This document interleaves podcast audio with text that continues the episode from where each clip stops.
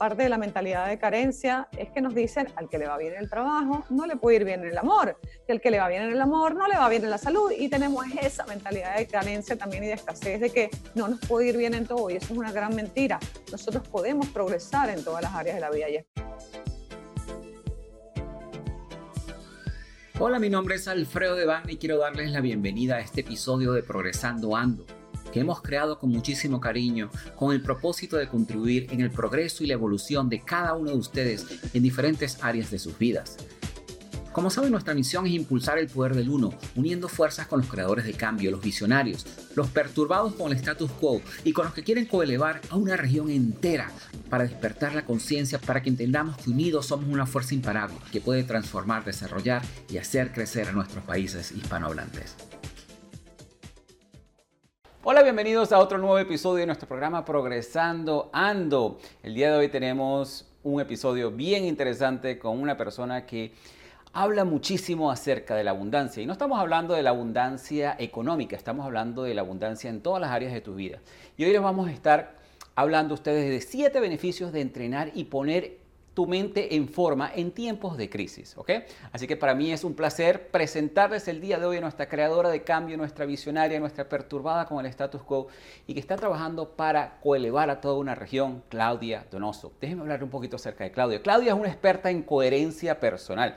Eso es algo que ella nos va a comentar un poco más acerca de eso, pues me pareció súper interesante. Coherencia personal. Pero además de eso, ella también es experta en mentalidad abundancia, neuroabundancia, intuición y biología de las creencias. Y su pasión es hacer que los sueños se concreten y se hagan realidad.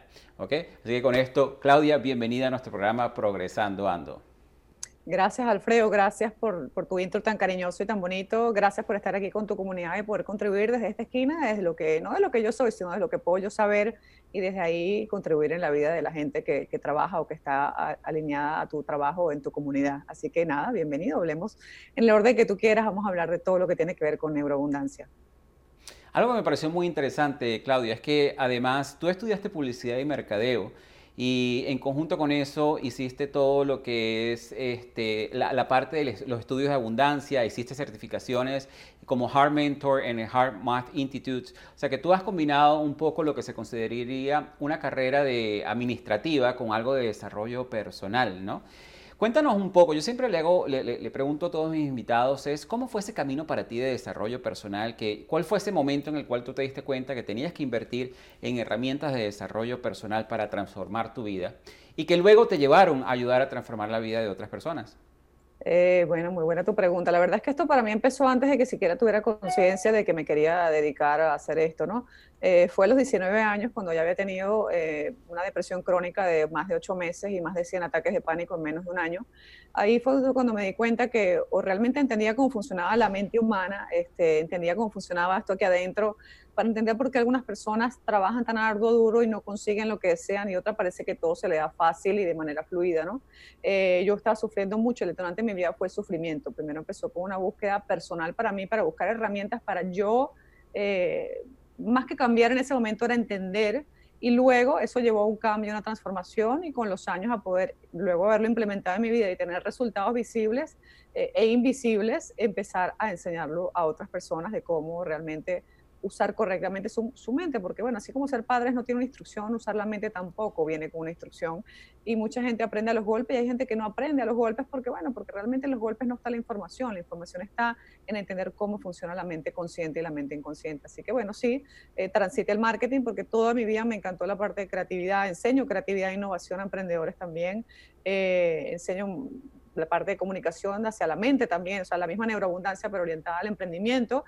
Y, o sea, que de alguna manera siempre ha estado un poco ligado, pero sí, una fue más para trabajar mi parte invisible mi parte del sentir personal, y la otra es para crear cosas bonitas en el mundo.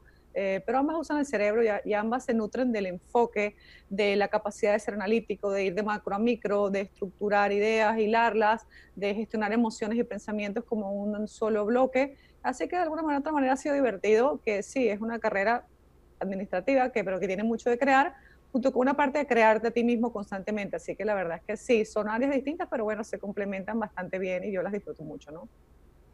A mí me parece muy interesante y por eso es que es la primera pregunta que le hago a todos los invitados en, mi programa, porque en mi caso también, o sea, nosotros comenzamos con, con, un periodo de descubrimiento Y, me encantó eso que, dijiste, que tú, tú, te diste cuenta de que hay personas que trabajan muy arduamente, pero no logran lo que realmente sueñan, mientras que hay otras personas que parece que todas las cosas le fluyen, que parece que todas las cosas se le dan fácilmente.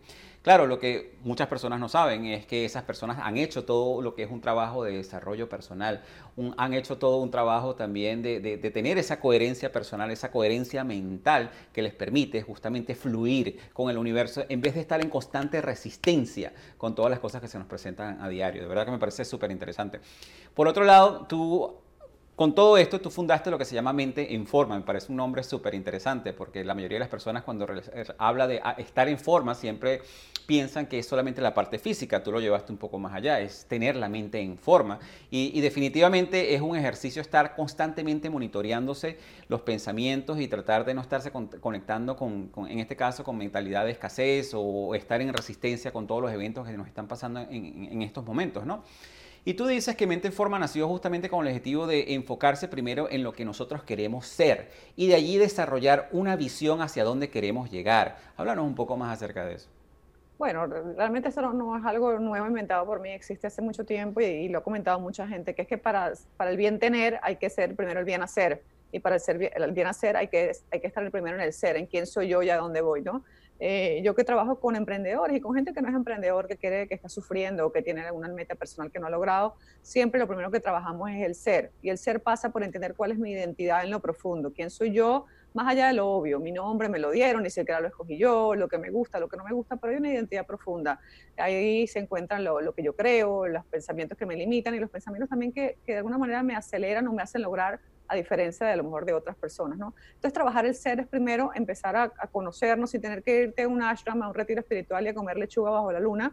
Es un proceso de divertido, donde primero entiendes quién eres, porque para ir de un punto A a un punto B, yo tengo que saber primero dónde estoy en el punto A. Y eso no solamente es geográfico, eso es también a nivel de quién soy, cómo me siento, qué aspiro de la vida, qué espero que me ocurra y qué soy, creo que soy capaz de conseguir y qué no creo. Porque tú puedes ir al mejor curso de ventas, al mejor curso de marketing, y si tú no crees que eres fabuloso, el curso no te va a servir jamás. Entonces, todo realmente, cualquier mejora, y hoy en día que se habla mucho en tiempos de crisis, las marcas están muy orientadas a cómo vendo, eh, hay que entender que para vender más detrás de las marcas hay que mejorar a las personas. Las personas son lo que están detrás de los negocios, de los emprendimientos, y siempre que uno mejora un emprendimiento es porque algo mejoró en la forma de trabajar o de ser o de vivir de la persona. Entonces, bueno, soy una convencida de que... Eh, hay distintas formas de aproximarlo, algunos más espirituales, otras más eh, actitud positiva y unicornios y luces. Yo soy mucho más de la parte pragmática y didáctica y al grano en cómo se recondiciona la mente, porque fue la manera que me sirvió a mí, ¿no? Pero cada quien mientras busca una manera que le funcione, lo bonito es que entienda que no tienen que pasar años, aparte que es un proceso en paralelo, o sea, yo no dejo nunca de crecer y de aprender, y en paralelo puedo a lo mejor emprender, lograr, casarme, tener hijos, porque no, hay un final, no hay un día que te dicen ya llegaste al llegadero y tú no tienes nada que mejorar, ¿no? Es un proceso continuo, es un proceso de mejora de crecimiento continuo. Así que sí, yo lo, lo, promuevo. Creo que hay gente que no lo ha hecho, pero que innata, de su forma innata, de su formación, de su educación, eh, tiene acceso a conectarse con su mejor eh, pensamiento, con su mejor eh, disposición para las cosas y por eso las cosas le salen. En mi caso no fue así, yo fui criada en cinta negra con mentalidad de carencia, yo tuve que aprender a hacerlo. Entonces, bueno, creo que mucha gente se identifica con que, bueno, Claudia, yo tampoco tuve unos padres tipo Tony Robbins que me ayudaron, tuve gente que también tuvo muchos miedos y desde ahí me di cuenta que yo quiero ser diferente, que yo quiero más, yo quiero lograr más, yo quiero honrar esta vida en grande. Y bueno, eso pasa por trabajar varias cosas. Y para cada persona varía. Para una persona es más desde calmar la mente, otra persona es más de entender quién es y explorar. Pero bueno, eso varía, pero sí, eh, lo importante es que es divertido, ¿no? La gente a veces se asusta porque piensa, uy, esto es doloroso, esto no. Doloroso es llevar una vida que no te guste. Divertido es encontrar quién eres para vivir una vida plena, ¿no? Mira, ahí tocaste varios puntos que realmente no sé por dónde comenzar. Pero lo más importante es que yo no sé en qué momento, o sea, nosotros ponemos a un lado el hecho de que nosotros jamás, o no sería lo recomendable, tomaríamos un viaje sin saber dónde estamos y sin saber hacia dónde vamos.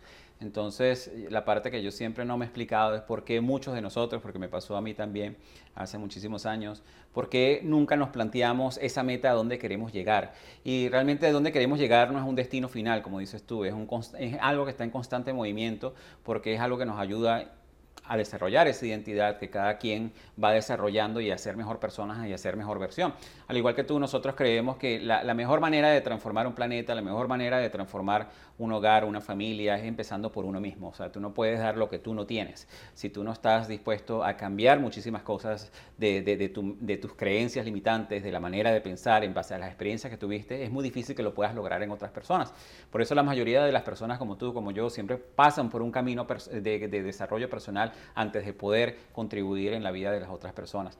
Eh, otra cosa que, tocaste que es muy interesante también es que definitivamente existen demasiadas herramientas allí y hay, hay, hay personas que se conectan con, con, herramientas, como dices tú, con unicornios y lucecitas y otras que son más prácticas. De verdad, yo que he tenido la oportunidad de, de manejar ambas herramientas, me conecto un parte con una parte con la otra, pero eh, cada, cada persona trabaja diferente y por eso es que en la variedad realmente está el poder, que tú puedas identificar cuáles son esas herramientas que sirven para ti y que definitivamente las impulses y que de esa manera puedas cambiar Em, tu, versión y ser una mejor versión para que puedas contribuir con el crecimiento y la evolución de las otras personas. A mí me parece súper interesante que tú en Mentes en Forma, tú enfocas el entrenamiento en dos fases. Uno es la comprensión y luego es el recondicionamiento mental y emocional, que no es solamente mental, también viene toda la parte emocional. ¿Cómo te vino a ti esta metodología? Bueno, ha sido la mezcla de lo que yo he aprendido, de lo que he probado y, que yo he visto que me ha funcionado. La verdad es que no, no es algo que, que, adquirí de manera igual y que yo implemento porque alguien me lo haya enseñado, sino que digo, he probado mi manera de entender la mente humana, de, de cómo auto, autoencontrarse y luego de cómo poder cambiarla. Pero la verdad es que no, no es, algo, es algo creado eh, por mí, pues en la experiencia de trabajar con gente, de primero trabajar conmigo, pero de trabajar también con más de 4.000 personas que he entrenado, ¿no? Definitivamente, qué interesante. Ahora, sabes que la mayoría de las personas cuando les hablan de abundancia, lo primero que esas personas piensan es en dinero, ¿ok? Eh, háblanos un poco de qué es la mentalidad de abundancia y cómo nosotros podemos aplicar esa mentalidad de abundancia en todas las diferentes áreas de nuestras vidas. Sí, la abundancia, más allá de que a la gente le guste o no el concepto que tiene Claudia, que puede diferir o gustarle a la gente que está escuchándonos, o que nos está viendo, es importante que si no te gusta, igual tú construyas la tuya. Lo que no podemos hacer como seres humanos es no definir qué es felicidad y salir todos los días a buscarla, porque ese es el concepto de infelicidad. Con la abundancia pasa lo mismo. Para mí, Claudia, la abundancia, y para la gente que trabaja conmigo, la abundancia es un constante estado de progreso en todas las áreas de tu vida. Eso quiere decir tener mejor relación de pareja, reírte más, disfrutar más, tener mejor intimidad, eh, tener más dinero y sí involucra el dinero, porque el dinero es una energía y parte de ir progresando es que cada día te conectes con poder dar y recibir de mejor manera, ¿no? De hecho, uno de mis, mis, cursos más exitosos ha sido 12 formas de conectar con la energía del dinero. Sí, yo creo y me gusta que la gente conecte con el dinero, pero no es solo dinero. Abundancia es en cualquier área, en la vida espiritual, en las amistades, o sea, y, pongo el ejemplo de esta gente que dice, ay, no, yo soy de pocos amigos. Esa es mentalidad de carencia. Es como la mamá que tiene un hijo y a veces dice, tuve mi primer hijo, lo quiero tanto, que será que querré tanto al segundo. Y, y tiene mentalidad de carencia. Y cuando nace el segundo se da cuenta de que lo quiso tanto como quiso el primero y que el amor había suficiente para darle a ambos. Pero bueno, todos tenemos esa dosis interna de crianza y de ver el mundo, de sensación permanente de miedo a la pérdida y que nos conecta con la escasez. Pero bueno, es parte de lo que hay que aprender. O sea, vinimos nosotros a expandirnos, no, hacia, no, para quitar a nadie ni hacia arriba, sino expandirse como, como quien está intentando aguantar, respirar bajo el agua porque va a ser apnea y al principio aguanta un minuto y luego aguanta con un minuto y medio así hasta que logra tener cinco minutos bajo el agua.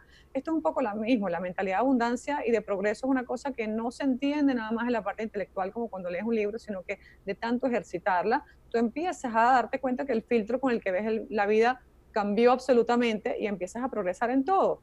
Parte de la mentalidad de carencia es que nos dicen al que le va bien en el trabajo no le puede ir bien en el amor, que al que le va bien en el amor no le va bien en la salud y tenemos esa mentalidad de carencia también y de escasez de que no nos puede ir bien en todo. Y eso es una gran mentira. Nosotros podemos progresar en todas las áreas de la vida y es por eso que yo, cada quien que aprende conmigo lo implementa algunas personas para conseguir pareja, otros para conseguir libertad financiera, otros para eh, llevarse mejor con la gente, no importa, pero la abundancia al final radica en que tú, en todo lo que tú quieras en tu vida, puedes implementar estos cambios en lo profundo, en tu forma de ser y de vivir y entender que el filtro lo pones tú, ¿no?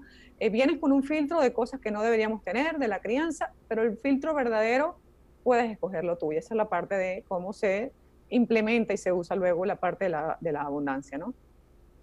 Definitivamente, y tú sabes que a mí me sorprende muchísimo porque hace poco estábamos hablando, en uno de, de mis episodios, estábamos hablando de lo que es la intuición y que los seres humanos realmente somos los únicos que racionalizamos la intuición de cuando sentimos algo, que algo no está bien, lo racionalizamos y empezamos a decir, ¿será que esto es así? ¿Será que no es así? Debería confiar en eso.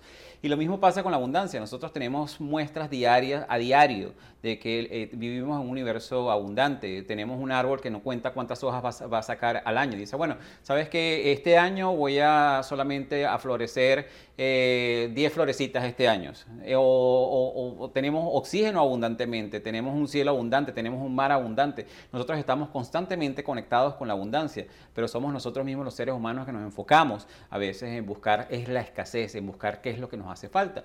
Y sí, yo entiendo y en uno de mis programas también conversamos acerca de esto, que muchas de esas programaciones vienen de nuestros padres, de nuestros abuelos, de, generaciones anteriores que obviamente quizás vivieron en situaciones de muchísima escasez y les quedaron esas creencias limitantes, pero yo creo que hoy en día vivimos en un universo tan abundante y lo vemos alrededor todo el tiempo, que eh, en definitivamente es una oportunidad para nosotros de empezar a cambiar esa mentalidad de, escasez, ¿no te parece?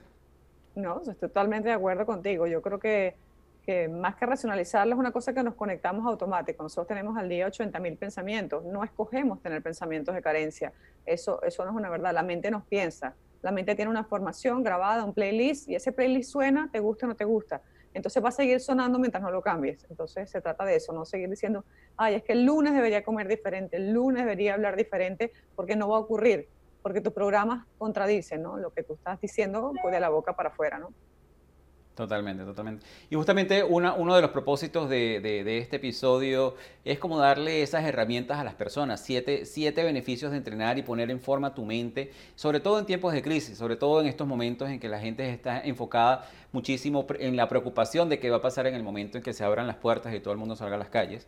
Y en el momento en que obviamente la gente empieza a pagar las consecuencias de, cómo se ha cerrado esta economía en los últimos tiempos, ¿no? Entonces, allí en los siete beneficios de entrenar y poner tu mente en forma, uno de estos ejercicios, tú hablas de que el primer beneficio o el primer ejercicio que se debe hacer es, e, e, es esa parte de desear cosas materiales, emocionales, pero teniendo, teniendo dudas, contradicciones y miedos o creencias que te detienen justamente a manifestar esas cosas que deseas. Eh, bueno, sí, la idea que es importante entender, y al hablar de la contradicción, es que, que, mientras haya contradicción yo no puedo lograr manifestar estas cosas. Aparte de lo que logras con un entrenamiento mental, conmigo, con quien quieras, es que mientras exista contradicción no puede haber en tu vida real esa manifestación. Es decir, yo quiero una pareja para toda la vida porque estoy soltero, pero estoy todo el día pendiente de la gente que es infiel. Entonces yo aunque no quiera, yo estoy diciendo que quiero una pareja, pero mi atención está todo el día enfocada en cosas que sabotean ese deseo. Entonces yo estoy generando algo internamente que se llama contradicción. Entonces, bueno, el primer punto que tienes ahí básicamente que intenta explicar, que trabajar la mente es eliminar la contradicción, es poder decir, ok, yo quiero algo, pero por otro lado lo permito. Porque yo puedo decir que quiero mucho, pero luego internamente contradecirme y yo mismo sabotearme. Entonces, bueno, eso es lo primero, porque en tiempos de crisis como el de ahora, la gente saca lo mejor y saca lo peor de ellos. O sea, nos asustamos, hay gente que se moviliza a hacer cosas y a, trabajar, gente que le cuesta más y pasa la crisis externa y la convierte en una crisis mental, y es lo que no podemos dejar que ocurra, ¿no? La crisis real de que hay un, un, virus, de que hay una pandemia, existe. Ahora, que eso te paralice ya es transformar la crisis externa en una crisis interna que es lo que no podemos ocurrir, porque si realmente la gente está viendo esto y dice, yo quiero bienestar, ok, pero si yo estoy todo el día conectado a ver noticias y ver cosas desagradables, yo aunque diga que quiero abundancia, estoy generando el primer punto que tú traes aquí, que es que generó contradicción, entonces no voy a poder realmente conectarme, aunque la quiera, con la abundancia. Entonces, por eso que es tan importante vigilar qué ocurre dentro de la mente para que no exista una crisis cuando no tiene que haberla, o que no llamemos crisis algo que es un reto, ¿no? ¿Cuántas personas dicen, ay, estoy en crisis, y en crisis es que eh, no se organizaron sus finanzas, no tienen para pagar, fuera del coronavirus, estoy hablando en hace 18 meses, hace 6 meses, hay gente que decía, estoy en crisis, no, no tienes una crisis, tienes un reto, ¿no? Todo lo que tenemos frente a nosotros es un resultado de decisiones que hemos tomado o decisiones que hemos dejado de tomar.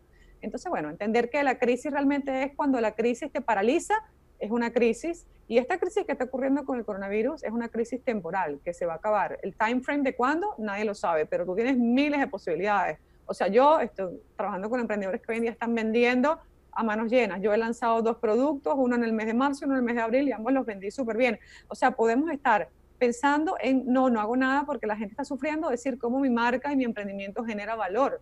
Y cuando tu marca genera valor, tú puedes hacer negocio porque el negocio es una consecuencia de haber aportado valor. Entonces, es eso, pues no podemos tener como jugar para dos equipos, ¿no? Yo decir que quiero abundancia, pero luego decir, ay, no hay nada que hacer con esta crisis, porque entonces que no estoy sustentando lo que digo que quiero, entonces pasan los años y yo en cinco años me sigo quejando de lo mismo. Por eso que nos encontramos con alguien y en cinco años, que lo, no lo tenemos cinco años que no lo veíamos, lo vemos ahora y se está quejando más o menos de lo mismo. Totalmente. me parece súper interesante porque igual, o sea, y esto, lo vemos a diario en, muchísimas de las cosas que quizás hacemos, que nosotros decimos que quiero salud, pero salgo a la calle y compro todas esas comidas que no debería estar comiendo o no o quiero estar en forma pero no hago ejercicio. O sea, que más allá de eso se quedan, se quedan en nuestra mente, ¿no? Entonces es lo mismo de querer abundancia o querer una, tener una, una relación Em, perfecta o buena, pero a, su vez estar criticando otras cosas que van en contradicción de lo que tú estás deseando. Y, justamente me parece súper interesante porque es empezar a monitorear esa parte. O sea, de verdad, si tú estás, estás queriendo algo, sea material, sea emocional, sea una relación, es poder estar monitoreando esas contradicciones y realmente hacer algo al respecto, ¿no? Bueno, y en el punto número dos tú nos comentas a nosotros que realmente lo que son las ganas, los deseos y la buena actitud realmente no eliminan esos programas mentales que están constantemente corriendo, que a veces nos sabotean y nos crean un poco de saboteo, que realmente, ¿cómo podemos nosotros reprogramar esa parte de la carencia? Eh, bueno, reprogramarla es trabajarlo, o sea, nadie que vaya a un live y que diga, ya lo vi en un live de una hora o en un webinar, lo va a poder cambiar. Realmente, lo primero aquí, creo que lo que tiene que quedar más claro es por qué no puedes cambiarlo eh, o sea, ¿por qué no lo puedes hacer tú solo? Cuando tú lees un libro, y muchos de nosotros hemos leído libros maravillosos, que tú dices, qué libro tan bello, cómo me cambió la vida, y llega el lunes y te sigues comportando exactamente igual que antes de leer el libro. Es porque el libro lo, lo digeriste y lo viviste a nivel de la mente consciente. Cuando tú entiendes que tienes creencias limitantes o que tienes creencias absurdas o que tienes creencias que van en contradicción con lo que tú quieres, tú lo entiendes a nivel consciente, pero tu subconsciente no lo ha entendido y tu programa sigue rodando igual en automático. Por eso que eso de decir, bueno, me voy a ver a mí mismo y voy a cambiar, no existe. Y lo existe y yo lo he visto y la gente que trabaja en esto seriamente sabe que la buena actitud, el decir, bueno, me vi gritándome, ya mañana no grito. Mentira, porque la razón por la cual tú gritas o le gritas a tu hijo o piensas que el dinero es malo, no tiene nada que ver con el pensamiento consciente, tiene que ver con la mente inconsciente, tiene que ver con lo que tú eres en lo profundo. Entonces, lo bueno de entablar un proceso de cambio y de crecimiento de manera seria es entender que esto se cambia a través de acciones que tienen que permanecer por lo menos por 21 días. Y si cambias en lo profundo, pero no es que yo lo hice tres días, luego me fui cinco, a la playa y no lo hice, porque eso no cambia la mente. La mente tiene algo que se llama las rutas neuronales. Esas rutas neuronales son como un gimnasio. Cuando yo voy al gimnasio, Claudia, una semana, no se nota. Cuando yo, Claudia, voy al gimnasio tres semanas, no se nota. Cuando Claudia va al gimnasio tres meses, ya se le nota la mente es igual. Entonces realmente entender esto es lo importante. ¿Cómo hacerlo? Conmigo o con cualquiera, empieza un programa de cambio de identidad en lo profundo y entiende cómo cambiar ese playlist que tienes de información a que sea diferente. Pero no es pelear con el que tienes, no es decir esto que tengo no me gusta y rechazarlo, no es pelear con las emociones, porque yo pasé por todo eso antes de llegar a esto y eso no funciona. Es entender la mente, entender por qué pienso como pienso, qué hay almacenado ahí, por qué me siento como siento, cómo usar las emociones. Yo enseño sabiduría emocional, yo enseño cómo usar las emociones para reprogramar la mente inconsciente. Pero cuando entiendes esto te das cuenta, ok, no existe el fenómeno microondas, ¿no? El fenómeno microondas es yo voy a ir a un live y me van a decir cómo cambiar la vida. La verdad es que no, yo recibo párrafos larguísimos en mi Instagram de preguntas y lo primero que le digo a la gente de vuelta es, ok, tengo un párrafo con 20 problemas de tu vida, larguísimo, me tomó 5 minutos leerlo, ¿qué has hecho en los últimos 6 meses para cambiar?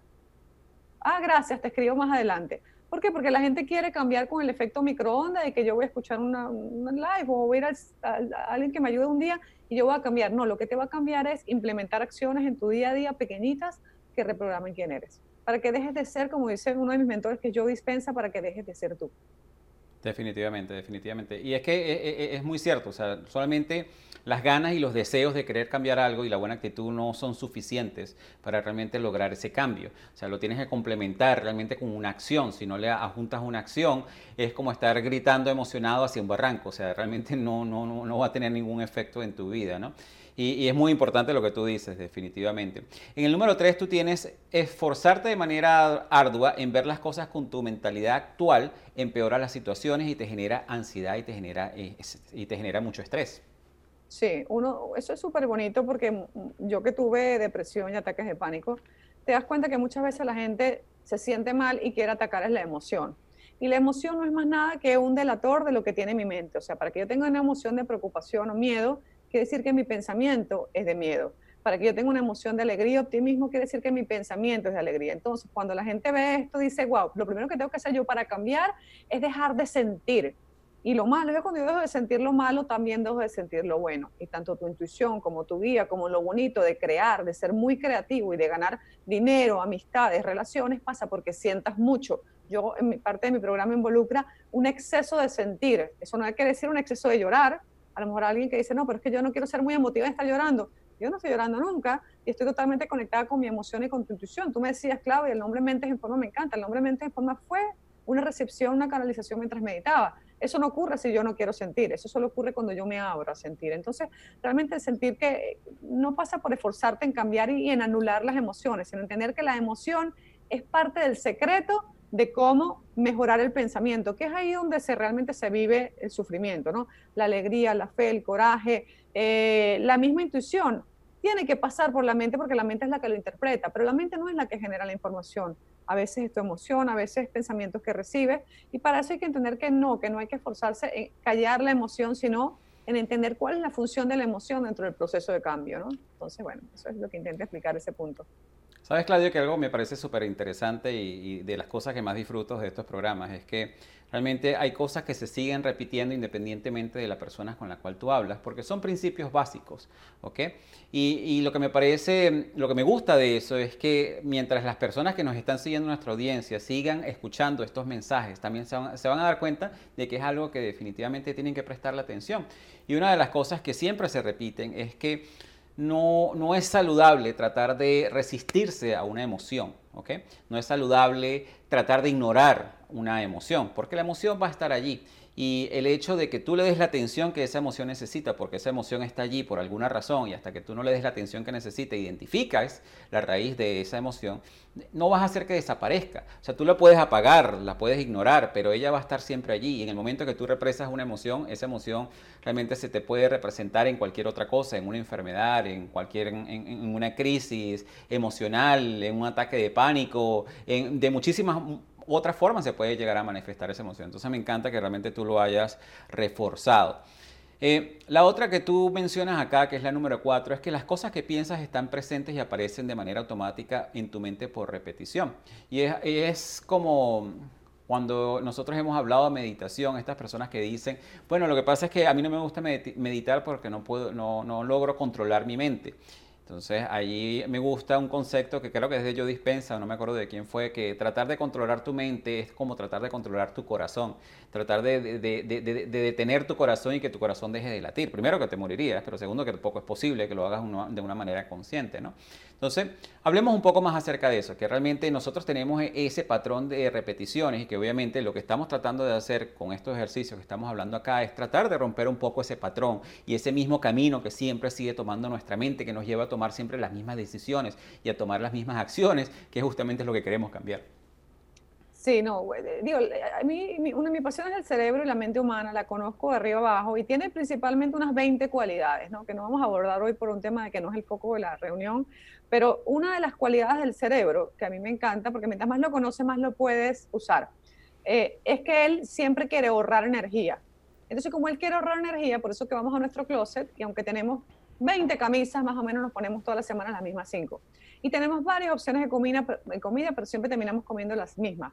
¿Por qué? Porque el cerebro quiere ahorrar energía, porque la función del cerebro, el cerebro no, tiene ninguna intención, él no es bueno ni malo, es como un pulmón, o sea, él no tiene una intención, la intención la tiene la mente. Entonces, ¿qué hace él? Él dice, bueno, déjame ahorrar energía, porque yo no sé cuando yo tengo que salir a cazar para comer, él no sabe que ya no hay que salir a cazar y que hay supermercados. Entonces, como él quiere ahorrar energía, él no le interesa que tú cambies. Él le interesa repetir información que ya tú conoces. Y es por eso que nos quejamos de lo mismo, hablamos de lo mismo, sentimos más o menos las mismas emociones. Entonces, si queremos mejorar, tenemos que empezar a entender el cerebro y entender que mm, yo no voy a tener ganas de pararme a las 5 de la mañana a hacer ejercicio, yo no voy a tener ganas de sentarme 10 minutos a meditar, eso no va a ocurrir. Y cuando tú lo entiendes, uno deja de luchar con la mente porque ya entendiste que esa es su función, que es protegerte y cuidarte, pero no tienes los mejores intereses para ti, tus mejores intereses los tienes tú. Y ahí es donde tú tienes que empezar a dar una instrucción como si fuera un, perro. Un perro, si tú le das un hueso, lo está mordiendo. Intenta quitarle el hueso al perro, no se va a dejar. La mente es igual, la mente quiere estar royendo y mordiendo ideas. Y la única manera que él deje de hacer eso es que tenga un programa como cuando tú quieres entrenar en el gimnasio. No es algo solo que puedes hacer con llegar y decir y desearlo. Entonces, lo importante y lo bonito que la gente rescate de esta parte es que entiendan por qué me, por qué me cuesta tanto implementar cosas nuevas, por qué me cuesta tanto cambiar no, tu cerebro no es malo, tu cerebro te quiere proteger, pero de tanto hacer algo por una cantidad de tiempo finita, tu hábito empieza a escoger por ti. Tu mente tiene un camino nuevo, una ruta neuronal nueva, como en el parque. Cuando tú vas al parque está el camino de cemento que ves que hizo el hombre, pero ves unos caminos a veces hechos de tierra de tanto que caminó una persona. Ese camino de, pie, de, tierra que tanto caminó una persona es lo que tú tienes que crear en tu mente y es no esperar a que, bueno, repetir lo que tengo 10 años haciendo porque tengo 10 años haciendo y creyendo esto, ¿no? Entonces la única manera es entender eso de que tu mente no es mala, tu mente te quiere ayudar, pero él necesita instrucciones claras. Y las instrucciones vienen de que tú pases a moverte, pases a la acción, pases, pases a la energía de la activación, ¿no? Eh, y eso solo lo logras cuando realmente logras entenderlo y después pasar realmente a hacer pequeñas cosas que te mantienen activo y, y dinámico y muy orientado hacia lo que quieres construir de tu abundancia. Si tú no tienes claro para dónde vas, es posible que la desmotivación llegue rápido. A los 3, 4 días de que empiezas algo, llega la desmotivación. ¿Por qué? Porque la desmotivación es un proceso químico. ¿okay? La, motivación y la desmotivación son procesos químicos.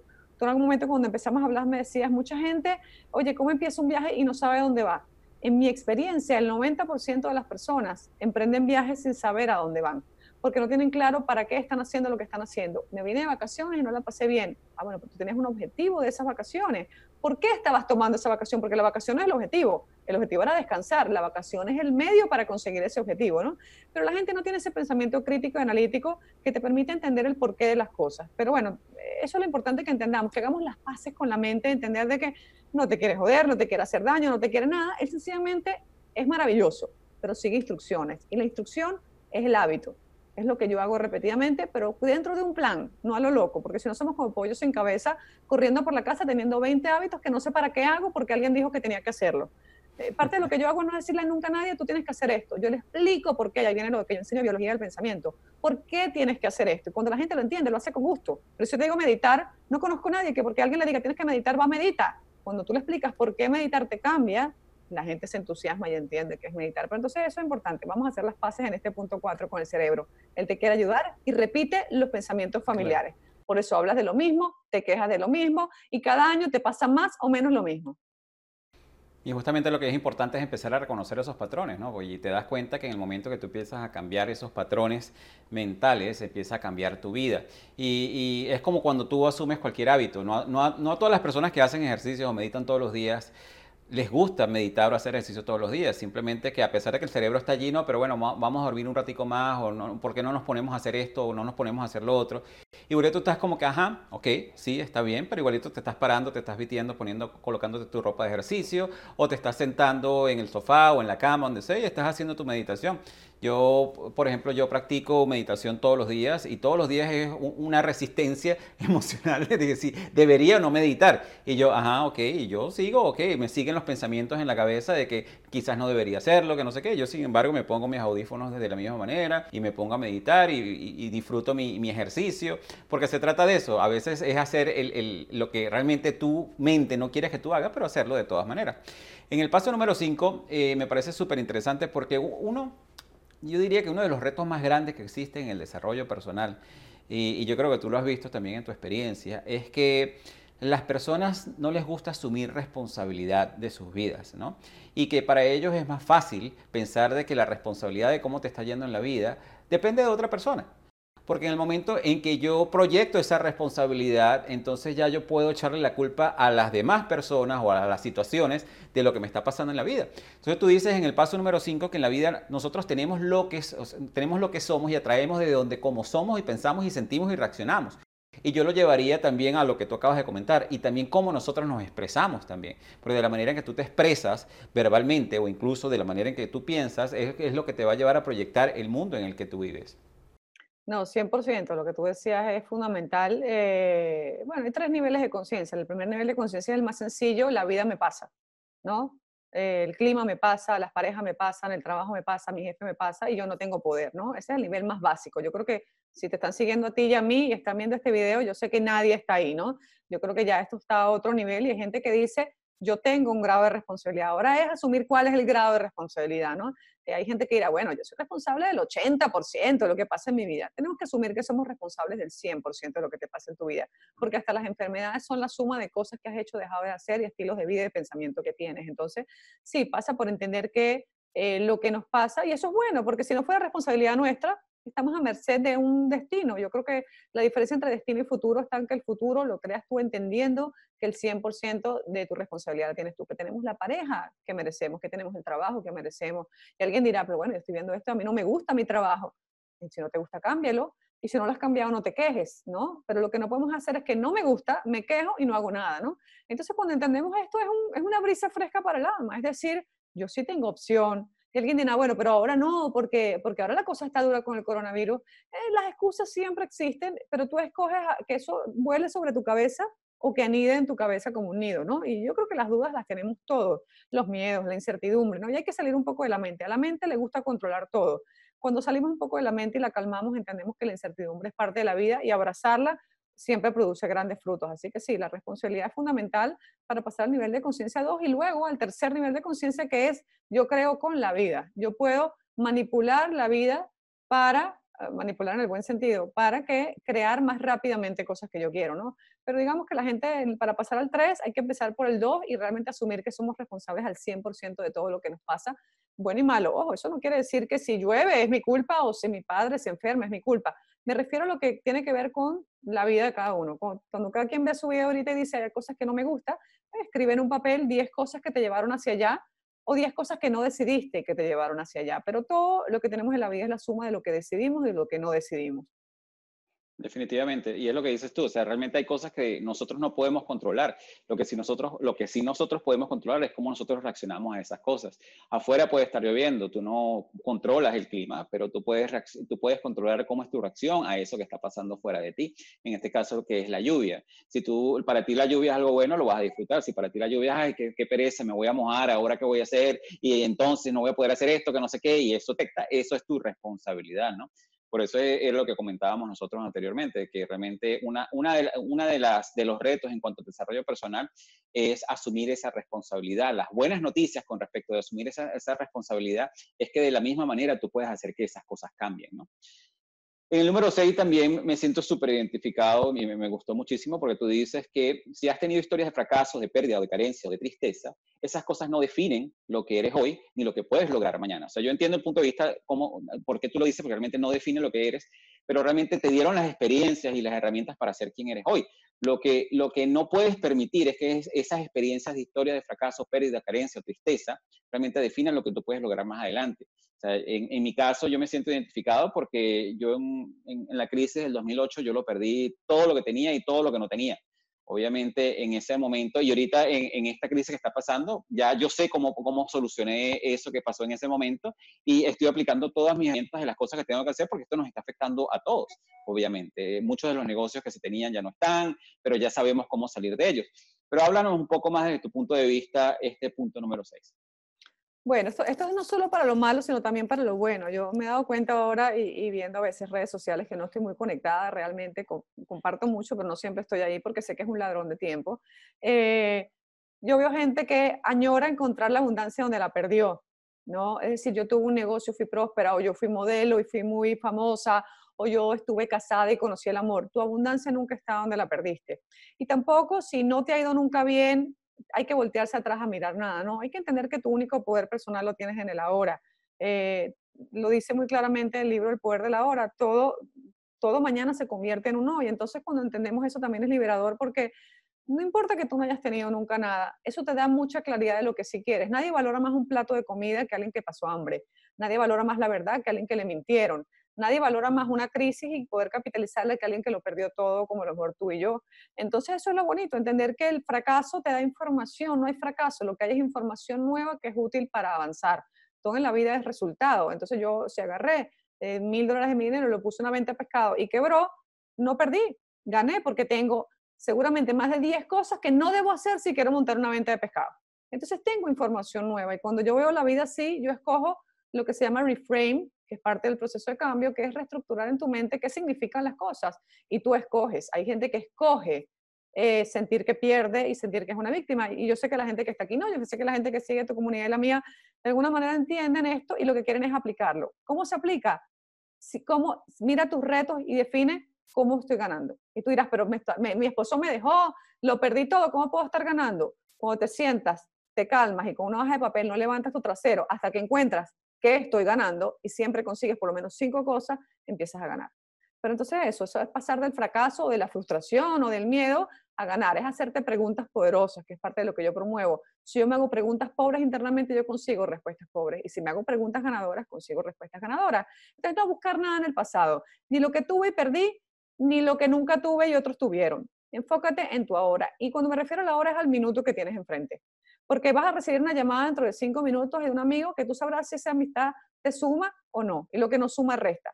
Si ese canal de televisión te suma o te resta, si ir a las redes te suma o te resta, pero somos la suma, yo lo digo, está en mi página web y es una frase mía que no me copié de nadie, que dice, no podemos tener abundancia tomando decisiones baratas.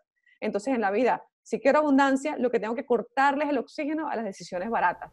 Decisiones baratas es cualquier cosa que me anula, que no me hace progresar, que no me acerca a donde voy y que no me hace ir a más. Y eso tenemos que aceptar y decir, es verdad, yo le oigo la queja a mi vecina porque es muy buena gente, pero me está robando mi tiempo y es mi abundancia la que estamos hablando. Entonces, bueno, por eso que ni el fracaso, ni pasado, ni futuro, ni nada te define, sino todo es el ahora y la decisión de que tienes el minuto enfrente a ti, ¿no? Definitivamente, y desde ese punto de vista logro entender totalmente por qué lo definiste de esa manera, porque independientemente, o sea, tú que eres empresario, yo que soy empresario, yo tuve muchísimos negocios que, que no, no, surgieron y que fracasaron. Eso no quiere decir de que yo, voy a, yo soy un, empresario fracasado, o sea, yo tengo otros, otros, otros negocios y otras empresas que sí logré vender exitosamente sin ningún tipo de problema y tengo negocios que sí son exitosos. O sea, que realmente esas cosas que te pasaron en, el pasado, valga la redundancia, no te definen quién eres tú hoy en día. Igualmente a nivel de relaciones, yo tuve relaciones que funcionaron y relaciones que no funcionaron. Yo estuve casado tres veces. Eso no me hace un mal marido, me hace que simplemente pude aprender de cada una de, de cada una de esas relaciones que yo tuve y ya hoy en día sé qué es lo que estoy buscando y sé qué es lo que puedo ofrecer y sé qué es lo que puedo dar para mi siguiente relación cuando en ese momento se dé. Y el número 7, el paso número 7 me parece súper interesante porque allí tú hablas de que realmente esto es una creencia limitante de muchísimas personas, ¿no? Que la edad es un impedimento para cambiar y lograr. O sea, si tú tengas 50, tengas 60, tengas 70 años, tengas 25, la edad que tú piensas que es una limitante para ti. Realmente eh, estas personas que piensan que porque tienen cierta edad no pueden lograr esos cambios. Háblanos un poco más acerca de eso. Bueno, digo, existe. Hay gente que dice, ya no soy tan joven, ya no soy tan bonita, ya no soy... Es más, no solo la belleza ni la edad. Hoy en día la gente dice, no soy tecnológico, nos asusta la tecnología algunas personas. El coronavirus, eso ha sido uno de los mayores impactos. La gente se dio cuenta de que tenía que digitalizarse y no sabe ni siquiera qué es eso. Para mucha gente digitalizarse es escanear un documento. Y realmente la cultura del cambio digital no es, no es sencillamente tener una página web. No sirve de nada tener una página web a la que nadie visita. ¿Por qué quiere una página web? La página web responde a un objetivo. ¿no? Entonces, muchos de estos retos de, cosas que no nos gustan o que ya no están, eh, pueden ser gasolina o pueden ser algo divertido que te movilice o algo que te limite. Pero bueno, siempre la mente que tiene más enfoque en la carencia quiere ver lo que no tiene, la belleza que no tengo, la especialización que no tengo, el dinero que no tengo, y ahí es donde, donde prevalece el hacerte suficientemente grande para cuando hay un reto, el reto se sienta pequeño, y es invertir tiempo en ti en crecer, en que tú te sientas fabuloso no importa si tienes 20, 70, 80 años, porque al final del día, cuando tengas 90 años o 100 años, no te vas a arrepentir de lo hecho, te vas a arrepentir de lo que no hiciste o de lo que no probaste. Entonces, bueno, eh, crecer pasa mucho por, si yo siempre digo, de sentirte un explorador. A mí me encanta la vida, o sea, yo siempre digo, wow, eh, ojalá me dure mucho porque yo me la paso bien. Hay gente que espera que el día se acabe. A mí me encanta pensar que, bien, que el día está ocurriendo y que mañana viene otro nuevo día. Y para mí es tan divertido el sábado como es divertido el lunes. Eso solo pasa cuando tú estás en tu propósito de vida haciendo lo que te gusta. Y eso es posible y no importa la edad. Y una vida que no logra eso es una vida realmente triste. No importa la edad que tengas, que tú no estés conectado con quién eres y lo que quieres hacer y cómo quieres expresar tus talentos, digo, es triste. El propósito de la vida es, no es sufrir, es explorar, es experimentar, es crear relaciones, productos, servicios, lo que quieras crear, pero todos vinimos a crear en distintos estilos, porque tenemos diferentes estilos. A lo mejor me gustan los videos y creo mucho video, otra gente es escribir, otra gente son productos gregarios, otra gente son cosas más solitarias, no importa, pero todo todo trabajo sirve a alguien, todo emprendimiento sirve a alguien. A lo mejor tú quieres cuidar a una persona mayor a una sola, no, importa, pero si es tu pasión, créala. Y para eso no hay edad. La, edad. la edad es un número mental. Así como existe el dinero mental, existe el dinero real, que me encanta enseñar qué bien qué es eso. También existe la edad mental y la edad real, ¿no? Yo siempre digo que yo soy una eterna joven y tendré 90 años y me sentiré joven, porque no tiene que ver con la edad, tiene que ver con cómo tú escojas vivir tu vida. Pero obviamente esto va dentro del marco de un plan personal de hacer varias cosas para tener mentalidad de abundancia o lo que la gente esté buscando, si no es mentalidad de abundancia, pero escoge qué es lo que estás buscando, ¿no? Aquí creo que, que como, como, ya que estamos como en la última pregunta, el insight final es, no importa si estás buscando felicidad o no, o abundancia o no, pero define qué estás buscando, porque no definir nada es el secreto de constantemente sentir un vacío inmenso que, que llenes comprando por Amazon o comiendo comida o quedándote hasta tarde trasnochado viendo televisión. Y la verdadera felicidad no es esa. Yo en algún momento de mi vida tuve un colchón en el piso y nada, y la nada. Y me siento tan feliz como ahora que tengo libertad financiera, porque la felicidad no te la va a dar el dinero. La felicidad te la va a dar saber quién eres tú, sentir que las ideas no se te agotan y que estás siendo tú y estando en tu camino. Si yo no estoy en mi camino, la vida es miserable. Cuando estoy en mi camino, si tengo un colchón en el piso, yo desde ahí puedo crear, renacer, reinventarme. Entonces eso es lo que yo invito a todo el mundo eh, a, que, a que tenga ese norte claro. No es un tema de tener millones, si quieres tener millones también, a mí me encanta el dinero. Si alguien es útil, con mucho dinero, ayuda a mucha gente. O sea, yo soy pro dinero. Eh, pero quiere lo que tú quieras, ¿ok? Yo no quiero una casa de 18 habitaciones, pero no me importaría una casa de 5 habitaciones con vista al mar. Entonces, eh, para cada quien es distinto, pero no permitas compararte ahí. Permítete subir tu barra a los que están oyendo esto y decir que si quiero en mi vida e ir por eso porque no va a llegar solo, nadie te va a tocar el timbre con apetito Uber a traértelo por la puerta, ¿no? Definitivamente. Y eso es muy importante, porque una de las cosas cuando yo, yo comencé, yo comencé en el camino del desarrollo personal justamente solo para mí, para mi beneficio, para mis empresas, para mis negocios, para mi familia, para mis parejas y todo eso. Yo nunca realmente en ese tiempo me imaginé que iba a estar haciendo lo que estoy haciendo hoy en día. Y, muchas personas me decían, pero Alfredo, quizás ya es, ya es muy tarde para ti empezar en este camino. Yo, no, realmente no, porque yo tengo toda una experiencia de vida que yo puedo compartir. Y sí, hay personas, muchos conferencistas, y hay personas que tienen podcast, y personas que tienen empresas de desarrollo personal, que pueden ser muchísimo más jóvenes que yo. Pero igualito, esto es algo que yo descubrí como mi pasión y yo siento que mi pasión es justamente poder ayudar a las otras personas. Y, y, esto sucede independientemente de que tengas 80 años, vas a decir que ya, ya, es muy tarde para ti, y si tienes 15 vas a decir que es muy temprano para ti. Y lo que dices tú, o sea, yo para mí la edad siempre ha sido un número mental. La edad no define una persona, qué tan madura o qué tan inmadura esa persona es. Realmente lo que te define es cómo tú te sientas con respecto a la vida, ¿no? definitivamente. Y me encanta cómo lo, que hablas con respecto a la felicidad, porque cada quien define felicidad muy diferente. Yo he visto personas que están en, una finca, en una casita muy humilde y son felices. No, necesariamente necesitan quizás una casa de 18 habitaciones. No les interesa porque son felices con sus gallinitas, con sus vaquitas y sus cosas porque lo he visto, lo he vivido. Esas personas son felices de esa manera. No necesitan nada más. Cada quien define la felicidad como mejor le parezca y como mejor se sienta a gusto. Así que... Claudia, definitivamente fue muy refrescante conversar contigo el día de hoy. Ustedes ya saben, nosotros en nuestra plataforma progresandoando.progreo.com, en nuestra área de membresía, vamos a tener un recurso y les vamos a tener estos siete beneficios de tener la mente en forma. Recuerden que es muy importante, sobre todo en, tiempos de crisis. Ya sé que nos diste algo final, pero me gustaría que cerraras con otro pensamiento final. No, bueno, este, lo, que, siempre digo, creo que también lo digo siempre al final, eh, una, ya lo dije, que es no podemos tomar decisiones baratas y tener abundancia en la vida, y lo otro es, ama lo que te estás convirtiendo, y si no, cambia de camino. O sea, en tu prioridad, en tu lista de pendientes del día, la primera tiene que ser amar en lo que me estoy convirtiendo, porque si no está ocurriendo, quiere decir que no estás progresando. Y si no estás progresando, quiere decir que no vas a poder conectarte con sentirte feliz. Así que nada, ese es mi consejo para ti. Si quieres ponerlo en tu lista de pendientes de número uno, pégalo en un post-it, pero de alguna manera llévalo a la acción y que te patee la cara todos los días cuando lo veas y que entiendas que tienes que hacer algo al respecto.